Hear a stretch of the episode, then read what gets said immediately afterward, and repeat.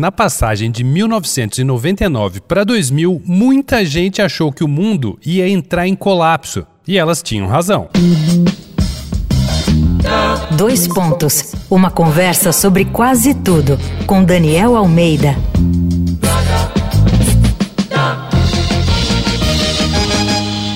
Esse é mais um episódio da série Paranoia Delirante aqui do Dois Pontos. E sobre o que é essa série? Teorias da conspiração, aquelas fabulações que explicam o que as pessoas não conseguem explicar de um jeito rasteiro, pseudocientífico e que deixam claro que poderosos estão manipulando tudo e todos porque algo precisa ser encoberto. Então, vamos voltar o relógio para 1999. Quem era grandinho nessa época lembra do bug do milênio ou Y2K. Nas barbas da virada do ano de 1999 para 2000, surge a história de que os computadores iam entrar em parafuso quando o reloginho virasse o ano de 99 para 00 no dia 1 de janeiro. Aviões iam cair, usinas nucleares iam entornar o caldo, o dinheiro no banco viraria poeira digital, as redes de fornecimento de água, luz e alimento entrariam em colapso. Muita gente se enfiou em bunkers com estoques de comida esperando o pior. No recém-nascido ano 2000, íamos todos voltar para a Idade das Trevas.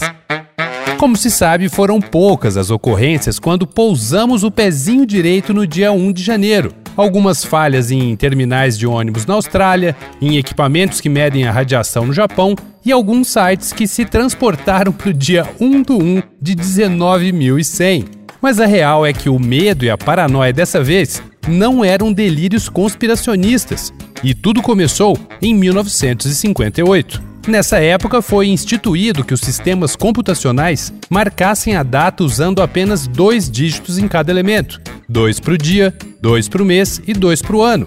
Esse formato foi adotado por uma questão econômica. Afinal, o espaço de memória era muito caro e cada bit importava. Portanto, quando começasse o ano 2000, os computadores iam achar que tínhamos voltado para 1900. E de fato, isso não aconteceu porque medidas foram tomadas anos antes. A estimativa é que o gasto mundial para prevenir o bug do milênio girou em torno dos 300 bilhões de dólares. Foi uma bala, mas estamos salvos, certo? Sim, mas só até 2038. De acordo com uma matéria da Isto é Dinheiro, o próximo bug é conhecido como Efeito 2038 e afeta principalmente computadores com o sistema Unix. É que essas máquinas armazenam o tempo de acordo com o número de segundos que passaram desde 1970. E esse limite de contagem vai se esgotar no dia 19 de 1 de 2038. Vai lá no arroba Danico Illustration e dá uma olhada nas ilustrações inspiradas na série Paranoia Delirante. Eu sou Daniel Almeida, dois pontos, até a próxima.